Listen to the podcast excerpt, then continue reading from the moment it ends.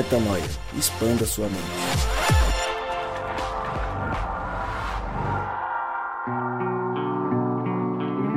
Está no ar mais um podcast Metanoia e você é muitíssimo bem-vindo ao podcast Metanoia número 183, exatamente 183, como eu sempre digo. Meu nome é Lucas Vilches e estamos juntos nessa caminhada. Lembrando você toda terça-feira um novo episódio é lançado e você pode acessar todos os nossos conteúdos lá no nosso site portalmetanoia.com. Saímos de uma série densa, tensa e intensa, falando das sete cartas do Apocalipse, sete cartas escritas às igrejas. Foram sete semanas de muita expansão de mente e hoje a gente vem com um tema muito importante, muito mais leve e daquele jeito que a gente tanto gosta, né? A gente gosta de pegar músicas, fazer um bate-papo mais light, com menos perguntas capciosas, menos é, perguntas totalmente teológicas e, e tantas coisas mais, e fazemos um papo entre amigos. Hoje escolhemos falar sobre a música A Cura, de Lulu Santos, exatamente. Lulu Santos no podcast Metanoia, inédito pela primeira vez. E a gente tem certeza que vai ser um momento de muito crescimento, muita expansão. Ira Jacobini, depois de sete semanas de Apocalipse, Lulu Santos. Lulu Santos. É um equilíbrio bom. incrível aí, a cura. Muito legal. Equilíbrio bom. Legal, né? Vamos expandir a mente junto. Rodrigo Maciel. Mais uma vez, uma música dessas que a gente gosta de fazer diferentes, né? A gente tem pego. Acho que as últimas. Quase. Enfim, a gente varia no, no fim das contas, não tem uma, uma média. Mas a gente tem escolhido pegar umas músicas é, que não do meio cristão para entender o quanto Cristo tem se revelado através do, da MPB e de outras, outros ritmos aí, né? Com certeza, e eu tenho certeza que você do Metanoia já está acostumado com a gente nessa proposta aí. E hoje não vai ser diferente, a música é muito boa, muito agradável do Lulu Santos, é, e que pode trazer uma compreensão muito massa pra gente aqui em relação é, à cura que ele, que ele sugere aqui que está por vir. E eu acho que você que vai estar tá ouvindo a gente hoje, que escolheu estar aqui com a gente hoje, vai ter uma metanoia, uma expansão de mente com certeza. Essa é a nossa oração. Legal. Eu vou então, como a letra é pequena, eu vou ler e a gente vai explanando ela aos poucos, de acordo com o que vocês já anotaram aí de insights interessantes. Então eu vou ler aqui, vou declamar, porque cantar não tem a mínima chance. Se Gabriel Zambianco aqui estivesse, a gente faria uma dupla, Lucas e Gabriel, mas não vai dar, então sem qualidade, porque o Irã falou que não quer cantar comigo, o Rodrigo só sabe fazer beatbox. Eu, com a minha voz incrível, não posso atuar sozinho. Então vamos nessa. Existirá, em todo porto tremulará. A velha bandeira da vida acenderá, todo farol iluminará uma ponta de esperança. E se virá, será quando menos se esperar. Da onde ninguém imagina, demolirá toda certeza vã, não sobrará pedra sobre pedra. Enquanto isso, não nos custa insistir na questão do desejo não deixar se extinguir, desafiando de vez a noção na qual se crê que o inferno é aqui. Existirá e toda raça então experimentará para todo mal a cura. E depois ele repete a poesia mais uma vez. Antes de entrar nos versos e nos pontos, o que, que a mensagem macro dessa música de MPB, cantada há tanto tempo, traz para vocês? O que, que batendo o olho aqui, a gente já atrela ao nosso discurso aqui, ao que a gente quer falar, que é do cristianismo, de Deus, de discipulado, de missão. Qual que é a primeira é, comparação que você faz, Irã? Cara, não sei se o que, o que Lulu Santos tinha na cabeça quando escreveu isso aqui, mas é, numa leitura rápida assim, parece que ele está falando do Evangelho, pelo menos da esperança do Evangelho, de uma forma muito clara. Né? Porque o, o que o Evangelho de Jesus propõe é exatamente a cura para todo mal na história humana. Né? E então parece que ele está é, fazendo uso de algumas ideias muito, muito centrais, né? muito, muito fundamentais da fé né? ao longo da letra aí. Então eu acho que vai rolar um papo legal aí hoje. Eu gostei muito da, dessa letra do, do Lulu, cara, porque de fato eu acho que ele tem traz esse, essa cura para todo mal, né? E ao mesmo tempo ele traz algumas nuances bem interessantes aí a respeito do que, que isso significa, o que, que é essa cura. E talvez até uma provocação é, a respeito de, uma, de um jargão, né? De várias pessoas que, que em geral costumam dizer que o inferno é aqui. Né? E eu acho que essas provocações vão ser interessantes aí ao longo do nosso podcast. Boa. Então vamos lá. Lá no começo, primeira parte da música, ele fala de um porto, fala de uma velha bandeira, fala de um farol, fala de uma esperança. O que, que você enxerga nessa primeira parte aí, Rô? Eu acho muito massa quando ele cita esse negócio de bandeira, cara. Sabe por quê? Porque me lembrou de Moisés em Êxodo 17. O, o Irã gosta muito de Êxodo, deve É. saber de qual texto que eu tô falando aqui. Na vitória sobre os Amalequitas, Moisés construiu um altar e chamou esse altar de O Senhor é a minha bandeira. E quando ele começa aqui na, na letra da música dizendo que uma bandeira A velha bandeira, A né? velha bandeira da vida. É, e o que, que é a velha bandeira da vida, né? É, é essa noção da vida na sua originalidade. E aí, quando eu faço esse paralelo com o Senhor é minha bandeira, ou Yahvé Nissi, né? Que é o, seria talvez o, o original ali do. Não sei se nem se, se pronuncia corretamente desse jeito. O, o, o Irã talvez possa dar um, uma melhorada na minha dicção aqui. Mas o Yahvé Nissi, que quer dizer essa, o Senhor é minha bandeira, né? Coloca como sendo essa bandeira que vai tremular, né? Que é a bandeira que vai com o vento, né? é, se apresentar, né? Esse tremulará significa esse, essa, se balançar dessa bandeira, né? E, e é legal que ele atribui a essa bandeira a verdadeira vida, né? E aí, como o Senhor é minha bandeira, o Senhor é minha vida, a a vida é, vai ser colocada sobre todo o porto. E eu gosto dessa ideia de todo porto porque dá uma sensação de, globa, de global, né? Porque em todos os continentes existem portos. Em todos os continentes existe um litoral. E aí me parece assim uma coisa que, que dá uma sensação de que vai ser de ordem global o que ele está dizendo. Em algum momento, no globo todo, uma bandeira vai tremular. E essa bandeira é a bandeira, a velha bandeira da vida. Talvez a mesma de Moisés a Venici, o próprio Cristo. O Senhor é a nossa bandeira. É legal, legal tudo isso que você falou. É, eu- engraçado que a gente tem referências diferentes, né? Quando eu li a a expressão a velha bandeira da vida, o que veio na minha cabeça é, é justamente essa, essa algumas ideias. E uma delas é essa busca do ser humano pela vida, né? É, a primeira ideia é essa, busca pela vida. Isso me lembrou de um texto bíblico assim bastante interessante. Está lá em Eclesiastes, no capítulo 3, é, no verso 11, diz assim: Que Deus fez tudo apropriado ao seu tempo, também pôs no coração do homem um anseio pela eternidade. Né? Eu acho que o que é, essa música do Lu Santos começa falando sobre essa questão existencial, essa necessidade humana pela vida. Né? Ninguém quer deixar a vida passar, a gente quer aproveitar a vida ao máximo, quer viver a vida ao extremo. É, só que isso é um, é um- é um- chega a ser um, um contrassenso muitas vezes com a realidade da sociedade que a gente vive. Numa sociedade onde a gente não consegue viver a vida ao extremo, viver a vida ao máximo, viver a vida é, em plenitude, porque a gente tem que acordar cedo, ir para o trabalho, trabalhar, trabalhar, trabalhar, voltar para casa cansado, sobrar um tempinho para fazer alguma coisa. Na verdade, o estilo de vida da sociedade que a gente tem, ele, ele caminha exatamente numa direção contrária a essa plenitude da vida. Né? Então, talvez essa ideia da velha bandeira, e, e bandeira para mim também, é, me reporta muito a esses movimentos idealistas ou sindicais, né? onde as pessoas estão é, o tempo todo levantando suas crenças, seus ideais. Eu acho que ele faz um jogo de palavras aí, associando essa busca pela vida como sendo a bandeira de todos nós. Né?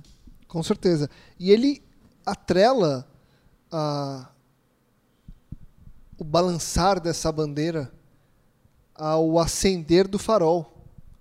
E como o Rodrigo eh, citou Deus como sendo a bandeira, é inevitável a gente lembrar Jesus como a luz do mundo. E o farol ele está ali justamente para iluminar o mundo que está à volta, né? Então, obviamente, e, e é legal deixar claro para você que escuta a gente, talvez não tenha ouvido outros musicais aqui nosso, é, enfim, a gente não tem pretensão alguma de colocar na boca do Lulu Santos ou na, na, na criação dele um significado. Mas o que a gente tem se proposto é de enxergar Deus em tudo aquilo que a gente vê. E eu acho que o que é arte tem Deus. É quase impossível você não enxergar Deus na arte. Então a gente está se propondo, é só para deixar claro, porque a gente pegou aqui o texto todo e já colocou Cristo em tudo e Jesus em tudo e, e já virou uma música evangélica, uma, uma música gospel, né? Lulu já virou gospel. E não é isso que a gente quer. O que a gente quer é trazer para nossa rotina, para que. É, é, sabe o que eu acho que é legal? Que as pessoas elas identifiquem. Sabe aquela história de que é, você não pode ouvir certas músicas e que, putz, se você estiver ouvindo certas músicas quando você morre, hum, esse aí. Outro dia me contaram essa história, eu não sabia que era assim. Que o pessoal está na estrada, o pessoal bate o carro morreu. Aí os caras falam, o que, que ele estava ouvindo? Pô, não estava ouvindo o 89? Eu já escutei hum, isso mesmo. Não ruim. ouvindo um louvor? Aí é, ruim, ruim, ruim. Não, aí vai pro inferno, né? É, vai o quê? Vai pro, exatamente. É. Não deu certo, não vai sobrar pedra sobre pedra. E a gente vem para trazer justamente que, cara, existe Cristo em tudo, né? Na verdade, Cristo está em tudo, é nós que não estamos em Cristo, no fim das contas, né? E aí eu, eu, eu divaguei só para falar que esse, essa primeira estrofe, impossível você não olhar e não vê na bandeira, no farol e na esperança o Cristo, né? Esse, esse lance do farol é, me lembra dois textos também, tá em 2 Samuel, 2, é, 2 Samuel 22, 29 e também em Salmos 18, 28, eles dizem mais ou menos a mesma coisa. É, o Senhor, é, Senhor, sois o meu farol, é o Senhor quem dissipa as minhas trevas. E em Salmos 18, 28 vai dizer a mesma coisa: Senhor, vós sois o que fazeis brilhar o meu farol, sois que dissipais as minhas trevas. Ou seja, eu gosto dessa ideia do farol que dissipa as trevas, né? Porque o que, que são trevas? Em geral, na interpretação teológica, muitas vezes, é ignorância, né? É o desconhecimento, é a escuridão é, da falta de conhecimento. E quando ele é o farol, é aquele que dissipa toda, todas as trevas, é o que dissipa toda a ignorância. Por isso que ele fala na sequência da música que esse farol iluminará uma ponta de esperança. Que eu não sei se eu, a, a posição da vírgula, né? Porque não, tá, não tem vírgulas na construção aqui do, do, do rolê, mas me parece que ele fala desse farol que iluminará uma ponta de esperança, ou seja, o, onde está. Ou a, produzirá uma fonte de esperança. Uma ou, ponta de esperança. É, através da própria luz produzirá uma ponta de esperança. O que, é, o que pode produzir esperança senão o conhecimento, o verdadeiro conhecimento a respeito de quem Deus é. Eu, né? nem, eu nem colocaria o verdadeiro conhecimento, mas na verdade eu colocaria é, a pessoa de Jesus Cristo. Olha que, o que João fala sobre essa ideia de luz, farol, trevas, né? É, esperança também, apesar de João não usar essa palavra nesse texto, ele diz assim, lá no primeira, primeiro capítulo de João, nele estava a vida. Quando ele estava, João apresentando quem é o Cristo, né? ele diz assim, nele estava a vida, esta era a luz dos homens, e a luz brilha nas trevas, e as trevas não a compreendem. Caramba. Louco, né? As trevas não compreendem. Essa frase é muito forte ainda. É muito forte isso daí. Porque, e quando a gente fala assim que as trevas não, não compreendem, né? Algumas traduções trazem não a derrotam, também cabe aqui. Mas é a ideia de que existem realidades que estão além do nosso discernimento. Né? E muitas vezes, para a gente, assim, é, eu não consigo compreender como alguém gosta de comer beterraba. Entendeu? Você não gosta de beterraba? Eu não gosto de beterraba, entendeu? Então eu acho que são coisas bem simples, assim, bem práticas que estão falando. Né? Tem coisas que para algumas pessoas são difíceis, para outras são mais fáceis. E aqui o contexto é que a gente vive num mundo de trevas e ele vai fazer um contraponto dizendo que, é, na verdade, essa crença de que aqui não é o inferno, que aqui é o inferno, é uma crença falsa. Né? Enfim, eu acho que as trevas têm a ver um pouco com essa negação da nossa realidade, negação de quem nós somos, negação é, de quem é Deus, negação, incapacidade de compreender quem é Deus, incapacidade de compreender quem é essa luz que veio e os homens não a compreendem. Sabe uma imagem que eu vi aqui também que eu não sei se foi isso que ele quis dizer, mas na minha imaginação, enquanto eu estava curtindo a música assim, vinha na minha cabeça esse símbolo. Quando ele fala do farol, que todo farol iluminará essa ponta de esperança, dá uma sensação também que ele pode estar falando sobre o farol ser direcionado para a bandeira do porto. Sabe? O farol mostrar, o farol apontar para uma bandeira, e, e, e nessa cena onde a bandeira está iluminada, ou seja, o Cristo, né, a, a, a, certeza de quem Deus é, do próprio Cristo, do próprio Jesus Cristo é, como pessoa, né, a pessoa do Cristo como verdade, caminho e vida, é, uma vez apontado o farol para aquilo, parece que é, agora todo mundo está vendo o ponto de esperança que é essa bandeira erguida. É, na minha cabeça, a figura vem justamente de um outro tipo de farol. É aquele farol assim que está é, construído na beira de um penhasco, na beira do mar, para sinalizar os navios que estão na escuridão. Né? É essa figura que vem na minha cabeça. E aqui, olha que interessante, para mim a, a, compreensão foi de é, a ausência dessa luz, a ideia de, de um mundo à deriva. E essa luz ela causa uma esperança. Quando se olha, a, se está deriva no mar e se vê um farol lá na frente se causa uma esperança, né? A possibilidade de, de, de vida, a possibilidade de encontrar um porto seguro, um chão, enfim. E pode ser que as trevas, né, para quem está navegando, estejam densas demais, né? Densas e demais. a falta de esperança é o que paira até que a luz desponte. Faz é. muito sentido. Com certeza. E até continuando nessa na nuance de quem está perdido nas trevas ali, né? É, ele vem falando assim: e se virá numa condicionante, se ele vier, essa cura, ou se ela vier, será quando menos se esperar. Da onde ninguém imagina, demolirá, toda certeza vã, não sobrará pedra sobre pedra. É isso, se você está no mar perdido, você não sabe de onde vai vir. Você até imagina. Você pode até. Putz, eu acho. Mas você não tem essa a noção exata, né? Você não sabe ela, em que lugar que esse farol vai acender. Exato. A esperança ela aparece, né? Você não sabe essa que lugar cura... tem terra firme. E eu, eu gosto dessa palavra aqui, essa expressão que ele usou, né, que é uma expressão é, altamente carregada de significado, né? Porque são palavras do próprio Cristo, não ficará pedra, não sobrará pedra sobre pedra.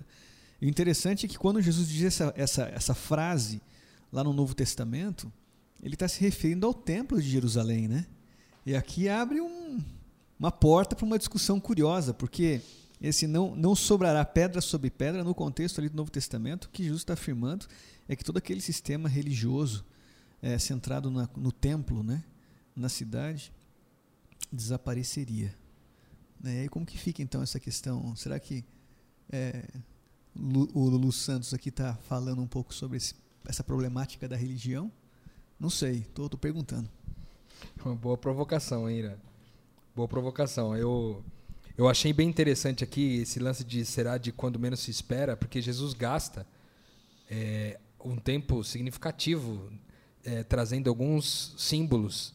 Ali Mateus 24, Mateus 25 e um pedacinho do Mateus 26, ele traz várias parábolas que fazem alusão a, essa, a esse fato inesperado, que é um, uma, um momento em que ninguém conhece a hora e pode vir como um ladrão, sabe? E ele sugere isso, né? Será quando menos se esperar e de onde ninguém imagina. É louco isso, né? Porque é uma, é uma esperança que muitos de nós temos a respeito desse fim, né? Dessa. Porque aqui eu acho que pode ter duas conotações. A primeira delas é quando Jesus vem para mim, Jesus chega para mim, Jesus volta para mim, que é quando eu tenho esse encontro com Jesus e eu entro nessa, nessa dimensão de, de identidade de quem Deus é, de quem eu sou, e começo a participar né, de quem Deus é e tal que é a transformação ou conversão, ou também o próprio fato do apocalipse mesmo no fim, cara, vai ser quando menos se imaginar e de um lugar onde você não imagina. E bicho, os prédios levantados não vão sobrar pedra sobre pedra, ou seja, igrejas que foram construídas é, muitas vezes no abuso do pobre não serão as coisas que permanecerão de pé, entendeu? Isso faz muito, muito sentido para mim aqui também. É, o, que, o que parece que essa ideia de pedra sobre pedra aqui é uma crítica a essa estrutura de sociedade que a gente vive hoje, né? Aonde é uma sociedade absolutamente vã, né? É, outro, dia, outro dia tem um comercial da Quaker, né? Aveia, aveia Quaker, que passou recentemente na televisão, que eu me lembro, que falava sobre o ovo, né? Que na década X o ovo era mal prejudicial à saúde, na década Y o ovo era benéfico à saúde, e foi fazendo uma comparação, e a única certeza que eles tinham era que a aveia Quaker, depois a Quaker paga uma pra gente aqui, né? É, a aveia Quaker é, sempre foi saudável. Né? Então a ideia é justamente isso: a, a, a crença da sociedade, da ciência, está o tempo inteiro oscilando de lá para cá, daqui para lá. Né? A gente nunca tem uma, uma, uma, uma, certeza absoluta sobre toda a ciência. E na religião também. Né? É, ele chama de certeza vã. Eu fui procurar aqui no dicionário. É, o que significa vão, né? O vão é que não tem conteúdo, que é vazio, que é oco, que não tem fundamento, que é contrário à realidade, que é falso quando ele fala de, de, de, derrubar tudo aquilo que é certeza van, são todas as certezas né, que foram acumuladas ou através da ciência, ou através da religião, ou através da filosofia, da sociologia, através do conhecimento humano, através até da experiência do homem. Né? Certezas que são construídas em fundamentos que. Uma dessas certezas era a ideia de que a Terra era plana, né? né? que já foi e voltou e, é, algumas já foi, vezes. voltou né? algumas vezes. E aqueles que disseram que não era, morreram. Morreram, cara. Morreram. Porque eles tinham tanta certeza de que era, né? E aí? E quando ele vem fala de, de demolir toda certeza vã, também dá uma. É, me vem a imagem da verdade sendo exposta, né? de novo a bandeira sendo exposta, ou talvez o farol agora anunciando a esperança, é, que essa certeza, essa verdade, uma vez clarificada, vai demolir toda a certeza que é vã, né, meu? A gente que considera a verdade uma pessoa e não um conceito, né? uma pessoa, a pessoa do Cristo, é, para a gente isso faz muito sentido também. Porque a única coisa que. No, no mundo onde a verdade é relativa, você experimentar a verdade como uma pessoa pode ressignificar tudo, né? Com certeza porque ela deixa de ser é, divisível. Ela deixa de ser dúbia. Ela é porque ela é, né? É porque aquela ela pessoa. É. Ela não tem duas caras, ela não tem duas identidades, ela tem uma só, né? E aí ele fala que enquanto isso não acontecer, então é, quando a gente, de novo, é, atrelando a música inteira ao contexto bíblico, enquanto as profecias não se cumprirem, até puxando o gancho da nossa série passada aí de Apocalipse, né? Até que ele volte, né? Até que ele volte, não nos custa insistir na questão do desejo, não deixar se extinguir, desafiando de vez a noção na qual se crê que o inferno é aqui. Eu acho que, que ele está falando aí? que existe esperança para a humanidade. De uma maneira bem poética aqui, dizendo que essa ideia da vida, que a humanidade, ou será a humanidade vai, vai continuar existindo, independente dessas certezas vãs, é, no momento dessa iluminação que acontecerá, é, tudo ficará claro que a, o inferno não é aqui. É, esse detalhe é importante. Quando alguém declara, o que, que você acha, Ira e Lucas? Quando alguém declara assim, é, porque muita gente crê nisso aí, que o inferno é onde a gente está vivendo agora, sabe? Muita gente crê a respeito disso. E se não crê, às vezes deu alguma declaração na vida, putz, isso aqui está um inferno, né? Ou como diria um bom mineiro, está um inferno, está um inferno. É, o que que é, quais são as características quando alguém anuncia que o lugar onde nós vivemos e o momento que vivemos, no contexto que vivemos, é o, é o próprio inferno? Cara, eu não sei, mas eu acho que quando alguém fala sobre inferno, purgatório, céu, né? É, muitas vezes isso é uma tentativa de se ressignificar crenças ou mitos é, antigos, né? principalmente ali que dominaram o antigo Oriente Médio por muito tempo.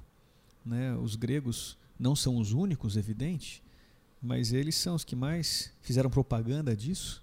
Né? E a gente conhece bastante essa ideia de, de inferno, de, de um lugar paradisíaco, que é o Elísios, né? os Campos Elíseos, ou de um purgatório, que é um lugar até certo ponto de é, tormento, mas na tentativa de uma restauração, com possibilidade. Tudo são figuras que vêm lá da mitologia grega e que vão tentando ser, ressignificadas ao longo do tempo. E na religião cristã, muita gente tenta ressignificar a ideia do inferno com a ideia do caos que existe na sociedade hoje, porque aqui a gente vive em constante tormento. Esse é o fato. Ninguém vive é, em, aqui não é o paraíso, aqui não é um lugar de descanso, aqui não é um lugar, apesar de existir lugares paradisíacos, apesar de existir momentos de descanso, tranquilidade, de solitude, mas a vida humana, do jeito que ela é, é uma vida de tormento, de sofrimento, de dor, de mágoa, de cicatrizes. Então muita gente eu acho que tenta ressignificar essa figura mítica do inferno para a realidade humana hoje, né? Uma vez que cada quanto mais o tempo passa e a história se desenvolve e, e as descobertas sobre a humanidade, sobre o nosso mundo e sobre as nossas as realidades ao nosso redor avançam, mas essas, esses contos e mitos antigos vão perdendo seu valor, né? E a necessidade de ressignificar, então. E, e eu, é eu, eu iria por um caminho aqui do seguinte: é, para mim, o inferno é onde não há a presença de Deus. Então, sendo muito direto na resposta, é os lugares onde não há é, óbvio que há, mas onde as pessoas fazem que não exista a presença de Deus, ou não deixam que isso se propague, para mim, esse é o tipo de lugar é, que eu posso chamar de inferno. Não que eu possa chamar de inferno, que as pessoas chamam de inferno. Então, quem que fala sobre, putz, isso aqui está um inferno? Pessoas que estão vivendo sem a presença de Jesus pessoas que não estão conseguindo colocar em prática a identidade de filhos de Deus, na minha concepção. E aí, trazendo na, na metáfora da música, ele vem dizendo que quando a bandeira da vida tremular, o farol iluminar, a esperança aparecer, vai vir algo de onde menos se espera, de onde ninguém imagina, que vai derrubar tudo. E aí, enquanto isso não acontecer, eu posso destruir a noção de que o inferno é aqui. Por quê? Porque quando isso acontecer, eu vou enxergar que nunca houve inferno onde eu estava. Porque Cristo sempre se fez presente, eu que não enxerguei. A velha bandeira da vida sempre esteve lá. Né? Sempre esteve do meu lado, eu que não vi. Então o que eu chamei de inferno a vida toda sempre foi, entre aspas, o céu, sempre foi o reino de Deus. Eu que não tive o privilégio, como a gente costuma falar, de enxergar isso, em vez de viver amaldiçoando a vida, eu poderia ter vivido sim com conflitos, sim em meio ao caos, sim com uma série de problemas, e não vamos dizer que não tem, mas ao lado, ou dentro, ou com ela, a presença de Deus. Então eu tenho duas escolhas, ao meu ver. Ou, na verdade, eu tenho uma escolha, que é, é a escolha e a consequência dela, né? Viver ou não sob a bandeira da vida, que é Jesus, que é o reino de Deus. Quem escolhe, ou não sei se, se é uma, a escolha aqui, vamos deixar claro, não é uma escolha, não estou falando de uma escolha deliberada. Uh, a ou B, não, vou no A. Não, é a escolha da vida, é a vida te empurrar a viver de uma forma. Quem não vive a maneira pregada por Cristo e pelo reino de Deus, certamente vai achar que isso aqui é um inferno. Quando tudo se findar e você enxergar o próprio Cristo, vai falar: opa, não era o inferno, então era o quê? Já era o reino de Deus, que é o que a gente fala, o reino aqui agora e depois o, o ali e além. O aqui agora é agora. Então, para eu viver isso, eu preciso representar e apresentar esse reino de Deus aqui agora. Cara, essa lógica do reino de Deus é muito importante né, para a gente entender é, aquilo que Jesus anunciava, a mensagem de Jesus, que ele anunciava o reino, né? E o reino, basicamente, ele é contrastado o tempo inteiro por Jesus e pelos autores do Novo Testamento com um outro tipo de reino, né, que é o reino do, dos homens. Então tem o reino de Deus de um lado e o reino dos homens do outro, ou reino dos céus e reino do mundo, né? É sempre em, em contraste um com o outro, dizendo, dando a ideia de que eles são muito semelhantes, mas que existem é, elementos que criam diferenciações nele.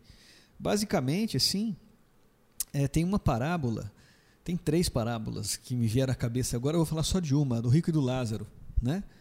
É, diz que quando Lázaro, o rico, morreu, ele foi para o inferno. É uma das poucas é, é, declarações de Jesus é, falando sobre a questão do inferno. Né? E nessa parábola, claro, ilustrativa, ele fala que o rico morreu e foi para o inferno. Né? E basicamente, se você olhar a parábola, o motivo disso é porque ele tinha o, o inferno na porta da casa dele. Né? Uma pessoa sofrendo de verdade na porta da casa dele, porque a descrição do quadro do tal do Lázaro que morava na calçada ali era um homem que estava ali cheio de feridas, abandonado, sem comida, comia as migalhas, os animais lambiam as feridas. Olha o, o, o quão cruel é, é a descrição que Jesus faz desse pobre que está na porta da casa do rico, né?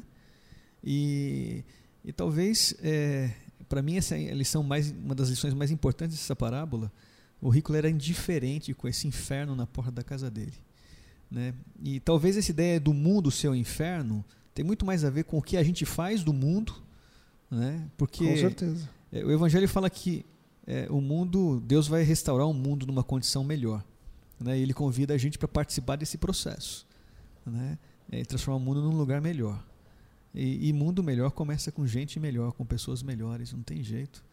Talvez essa seja a maior lição ali da parábola do rico do Lázaro, com, essa, com esse conceito de inferno, né?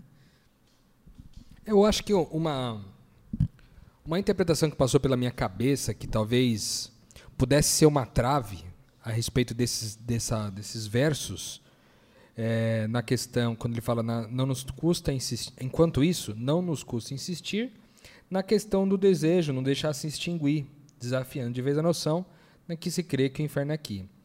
É, não, eu não posso deixar de pensar que também me veio à mente um pensamento meio de libertinagem, no sentido assim, é, pô, enquanto não acontece tudo isso aí, vamos viver os desejos da gente, entendeu? Vamos viver tudo que a gente tem desejo, vamos fazer. Mais ou menos na ideia do carpe diem, né? Não sei se era essa a proposta de Lulu Santos nesse contexto aqui, mas eu acho que é uma interpretação possível também.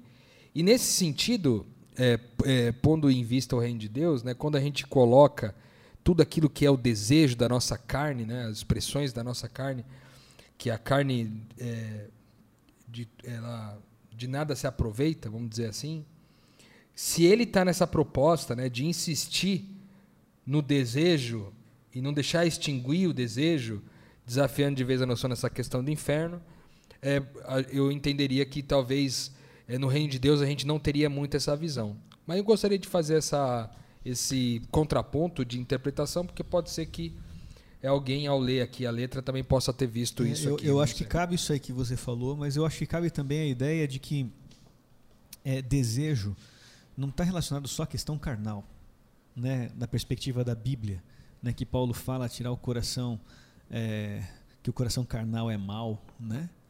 É, desejo às vezes não está relacionado a isso. O desejo de Jesus, é o desejo dos discípulos. Quando você lê o livro de, de Atos ali do que eles estão vivendo, é óbvio que eles, eles também tinham conflitos existenciais, mas é muito claro a noção de que o desejo deles era a expansão do reino de Deus. Então, é, esse desejo aqui, ele também pode ser entendido é, de uma outra forma, né?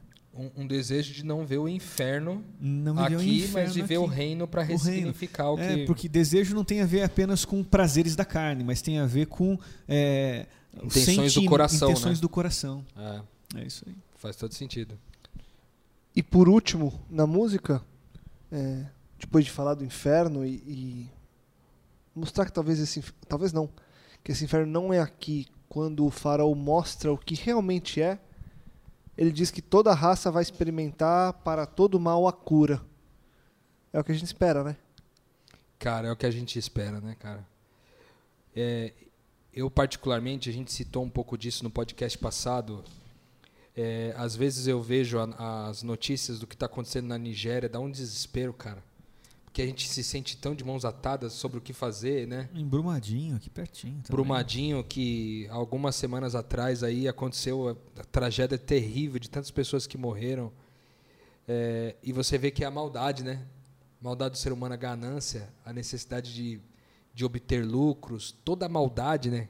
Quando ele fala para todo mal a cura, cara, o que, que representaria a cura de todo mal, mano? Sabe? De a gente não ter mais que lidar com a morte, com a dor, com o sofrimento e com toda a maldade, a injustiça, a opressão, a marginalização, as guerras, né, cara? Tantas coisas terríveis, as explorações sexuais, os, os assédios, as violências psicológicas, os assédios morais e toda a lista de maldade que é infindável para nossa humanidade, né? Ao final recebeu uma cura. E como cura, talvez a gente disse lá em cima que essa bandeira, né? É, o Senhor é minha bandeira. O Senhor é a cura, né? o próprio Cristo é a cura definitiva para isso. Essa é a nossa esperança, como diz lá no final do livro de Apocalipse, né? que não nessa nova lógica não haverá mais nenhum sofrimento, nem dor, nem choro, porque as coisas velhas terão passado e as coisas novas estarão É, diante, só- diante de nós. Né? Só que antes desse texto que você leu, os versos anteriores a ele, eu estou com o texto aberto aqui também, fala muito. é, na verdade, quando a gente começou o podcast hoje e o Lucas leu aí a, a letra da música, né? é, começou a vir esse texto na minha cabeça, porque aqui fala de uma certa cura também em Apocalipse 21, né? É, e é uma cura que vem de fora. Né? A ideia que, que, que, o, que o próprio Lu Santos propõe aqui na, na letra, né? É, numa hora que ninguém espera, né? Você está lá, se- é a figura do barco à deriva que enxerga o farol, então é, é, é uma, é algo que vem de fora né, em, em- em busca. Né? E o texto diz assim: Vi novos céus e nova terra, pois o primeiro céu e a primeira terra já tinham passado. É, um pouco mais para frente, diz que a cidade santa veio do céu e agora está entre os homens. E ouviu uma voz que vinha do trono e dizia: Agora o tabernáculo de Deus está com os homens, com os quais ele viverá, e eles serão seus povos. Né? E, então, é essa ideia, para mim, é muito, muito significativa. É uma, é uma esperança cristã que eu consigo ler aqui nesse texto, nessa, nessa letra dessa música aqui. Toda raça experimentará a cura para todo mal. Gosto do versículo 12 aí de Apocalipse 22, que ele diz: Eis que eu venho em breve. E a minha recompensa está comigo e eu retribuirei a cada um, de acordo com o que fez. Eu sou o Alfa e o Ômega, o, o primeiro e o último, o princípio e o fim. A velha bandeira vai ser hasteada, Hasteada. né? ao final, dando de novo aqui essa ideia do Alfa e do Ômega. Sensacional. Sensacional. Bom, vamos hastear essa bandeira? Vamos ouvir esse som então? Irã, sensacional. Obrigado pelas várias semanas seguidas com a gente. Legal. A gente chegando agora em Lulu Santos, Sakura, Rô, espetáculo. É, A gente volta semana que vem com mais metanoia, a gente volta com mais expansão de mente, a gente volta com mais temas relevantes. E por hoje, você vai ouvir agora, quem diria, no podcast Metanoia, Lulu Santos, A Cura. E eu deixo aquele convite todo final de episódio, compartilhe, divulgue, ajude que mais pessoas possam expandir a mente. Semana que vem a gente volta, mas não desligue, porque agora você ouve Lulu Santos, A Cura.